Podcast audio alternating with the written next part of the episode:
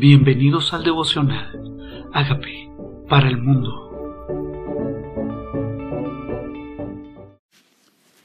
Puestos los ojos en Jesús. Hebreos 12.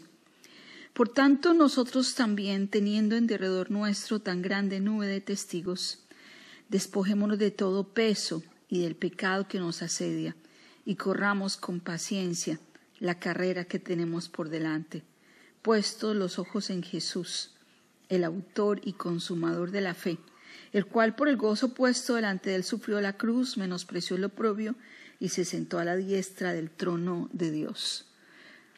¿Cuál es esa nube de testigos que está a nuestro alrededor? No es nuestra familia, hijos, conocidos, vecinos, compañeros de trabajo, es esa nube de testigos que está observando nuestro caminar en el Señor nos invita sabiendo y siendo conscientes de que nos miran para cómo representamos a Dios. Dice, despójate de todo peso y del pecado que te asedia. Estas cargas son pesos, pero estas cargas también son pecados.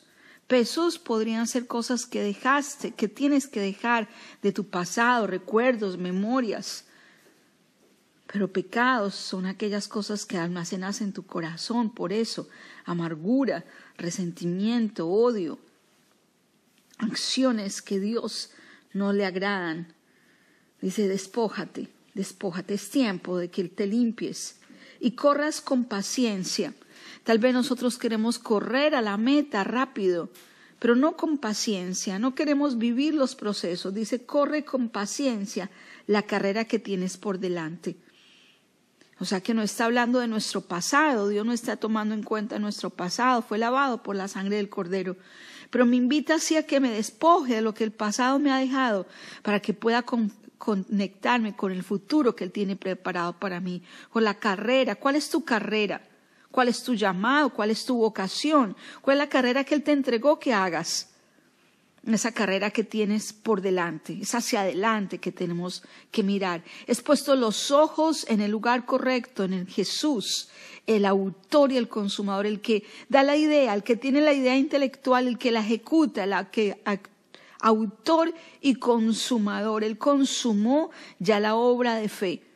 Ya fue hecha para nosotros, solo quiere que corramos la carrera. No la puede correr por nosotros, pero ya nos dio la victoria aún antes de empezarla pero nos pide que nos despojemos primero. Dice el cual por el gozo puesto delante de él sufrió la cruz.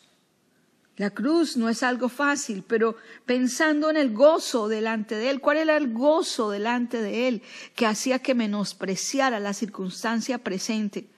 ¿Cuál es el gozo que tenemos que tener puesto en nuestra venida, la venida del Señor, nuestro encuentro con Él, las bodas del Cordero, la cena celestial, las coronas en el cielo? ¿Cuál es el gozo puesto que tenemos que tener, que los demás vean el testimonio de nuestras vidas y también quieran conocerle? Por el gozo puesto delante de nosotros podemos menospreciar cualquier oprobio. Él menospreció la cruz, nos modeló que poniendo la mirada en el futuro, despojándonos del pasado y de pesos, podemos ser aquello que Dios nos llamó a ser, caminar el camino que Dios espera que caminemos. Ese gozo, ese gozo hizo que sufriera la cruz, menospreciara el oprobio y se sentó a la diestra del trono de Dios. Él no está sufriente. Él ya no es un bebé, Él está en la diestra del trono de Dios, intercediendo por nosotros. Ya venció, ya hizo la tarea y nos modela a nosotros, que eso es lo que nos espera cuando cumplamos la nuestra. Nos invita a que miremos, a que pongamos nuestros ojos en Él y dice, considera aquel que sufrió tal contradicción de pecadores contra sí mismo, para que vuestro ánimo no se canse hasta desmayar. Él quiere que consideremos la vida de Jesús. Él quiere que nuestros ojos estén puestos en Él. ¿Por qué? Porque Él sufrió contradicciones de gente a su alrededor, de pecadores, de un mundo caído, contra sí mismo. Si era contra Él el ataque pero quiere que mirándolo a Él nuestro ánimo no desmaye, nuestro ánimo no se canse, no nos cansemos pues de hacer el bien, dice Gálatas, no desmayemos. porque aún no habéis resistido hasta la sangre combatiendo contra el pecado. La pregunta es, ¿nos dejamos llevar o combatimos? Porque aquí dice, tienes que resistir hasta la sangre. José huyó del pecado. Jesús lo venció, combatiendo contra el pecado y habéis ya olvidado la exhortación que como a hijos se os dirige diciendo, no olvidemos esta exhortación. Dice, Hijo mío, no menosprecies la disciplina del Señor. No desmayes cuando eres reprendido por Él, porque el Señor al que ama disciplina y azota al que recibe por hijo. No menosprecies la, la disciplina del Señor. La disciplina son los nuevos hábitos que tenemos que adquirir. La disciplina es morir áreas de nuestra vida que estaban en desorden y que necesitan ser disciplinadas y ordenadas. Entonces Dios cuando nos adopta como hijos, quiere que nosotros seamos formados a través de sus nuevas disciplinas de vida. Dice, no desmayes cuando Él te disciplina, cuando eres reprendido por Él, porque el Señor al que ama disciplina y azota al que recibe por hijo. El Señor al que ama disciplina.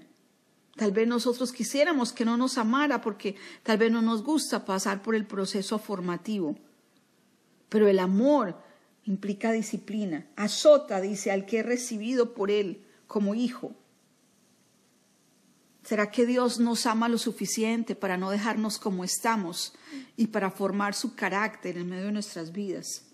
Porque nos recibió como hijos, no somos extraños, no somos extranjeros, somos sus hijos, le importamos lo suficiente para, que para formar nuestras vidas. Dice, si soportáis la disciplina, Dios os trata como a hijos. Porque ¿qué hijo es aquel a quien el Padre no disciplina? Pero si se os deja sin disciplina, de la cual todos han sido participantes, entonces sois bastardos y no hijos. Que me invita al Señor que la soporte no que huya en medio de la disciplina, no que vuelva atrás, no que me vuelva a la esclavitud, no, soy su hijo. Y tiene un propósito con la formación que está dando a mi vida. Entonces Él que me ama, quiere que yo actúe como hijo, dejándome formar por Él. Porque los bastardos, dice, son los que no se tratan, no se forman, pero nosotros somos hijos. Por otra parte, Tuvimos a nuestros padres terrenales que nos disciplinaban y los venerábamos. Sí, es normal, es parte del presupuesto disciplinar, formar a nuestros hijos, es parte de nuestra tarea. ¿Por qué no obedeceremos mucho mejor al Padre de los Espíritus y viviremos? ¿Qué te enseña el Señor que necesitas cambiar? El Padre de los Espíritus, el Padre de toda creación, tu Padre espiritual, que te enseña provechosamente. ¿Qué área de tu vida Dios quiere que sea cambiada, que sea formada? ¿En qué aspecto necesitas hacer cambios? ¿Por qué no obedeceremos más a Él? Si algún día obedecimos a nuestros padres por solo miedo, ¿por qué no obedecer a Dios? Porque tiene un propósito para nosotros. Dice, porque a este los veneramos, les obedecíamos, nos disciplinaban y los veneramos. Hoy les agradecemos esa disciplina porque no obedeceremos mucho mejor al Padre los espíritus y viviremos. O sea, es para vida, es para vida. La obediencia no es para, para simplemente mirar si lo logramos o no, es para vida, es para provecho. Y aquellos ciertamente por pocos días nos disciplinaban como a ellos les parecía, tal vez sin dirección de Dios, tal vez con dirección egoísta, tal vez una disciplina basada en emociones. Pero Dios, este Padre que tenemos es para lo que nos es provechoso, para que participemos de su santidad. Dios quiere que su carácter sea en nosotros. Dios nos disciplina para su provecho. Es verdad que ninguna disciplina al presente es causa de gozo, sino de tristeza. ¿Cuál será el provecho que Dios quiere que yo tenga a través de la disciplina? ¿Qué áreas en mi vida se beneficiarían por esta disciplina? ¿Qué cambio necesito hacer en cada área? ¿Es en mis relaciones? ¿Es en mis finanzas? ¿Es en mis disciplinas de oración? ¿Es en mis hábitos alimenticios? ¿Cuál es la disciplina? ¿Qué cambios debo hacer que están en disciplina, en desorden en mi vida? ¿Qué áreas? Él quiere que participemos de su santidad, de ser perfectos, de ser irreprochables, de ser irreprensibles en cada área. Es verdad que no es causa de gozo al principio. No es nada, no produce gozo disciplinar nuestra comida, no produce gozo disciplinar nuestra agenda, nuestro tiempo, o no gastar más de lo que podemos. Al principio es causa de tristeza, pero después es fruto apacible de justicia. La disciplina de la obediencia, la disciplina de levantarme temprano a orar, de buscar su presencia, de leer su palabra. Es una nueva disciplina. Dios quiere que adquiramos nuevas disciplinas, que eliminemos nuestros malos hábitos. Si ataduras, vicios, maneras de pensar equivocadas, declaraciones equivocadas que hacíamos, disciplinar nuestra lengua, salir del resentimiento, ¿qué área es? Pero dice, pero es verdad que ninguna disciplina presente parece ser causa de gozo, sino de tristeza. Pero después da fruto apacible de justicia. Después es para mi paz, dice, a los que en ella han sido ejercitados. ¿En qué área de mi vida necesito ejercitarme? ¿En qué área de mi vida necesito moverme, disciplinarme repetidamente, ejercitarme hasta que se, se convierta en mi propio carácter? Es un hábito que necesito ejercitar con regularidad hasta que se vuelva parte de quien soy. Es esa nueva disciplina que luego produce paz, que luego agradecemos que luego si veneramos a nuestros padres terrenales, vamos a venerar a nuestro Padre los Espíritus, a nuestro Padre Celestial, diciéndole gracias por haber pasado por ese proceso, porque trajo a mi vida paz, porque trajo a mi vida bendición, gracias por esas cosas que quitaste de mi vida, por esas nuevas cosas que añadiste a mi vida, porque me trajeron paz. Y volvemos puesto los ojos en Jesús. Él nos modela que sí se puede que luego se sienta a la diestra del Padre. Gracias Señor por amarnos lo suficiente. Gracias Señor por eliminar de nuestra vida lo que no es provechoso, despojándonos de cargas, de pesos, de pecados, para poder correr esa carrera que tenemos por delante. Revelanos el camino, no dejes que nos distraigamos, no dejes que nuestras cargas nos hagan caer en la mitad Permítenos perseverar hacia el plan, hacia el llamamiento, hacia el propósito que tú tienes para nuestras vidas.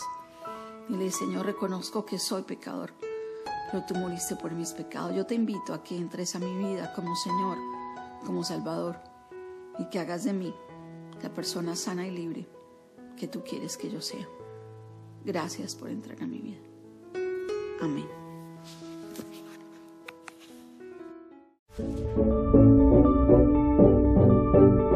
Amigos, queremos que usted sea parte de esta obra que estamos haciendo a través de Agape para el mundo y que este mensaje de Jesús llegue hasta la última de la tierra. Si quieres donar en nuestra página web puedes hacerlo en agapeparalmundo.org o también a través de Cele en agapeoficial.gmail.com. Dios bendiga tu generosidad.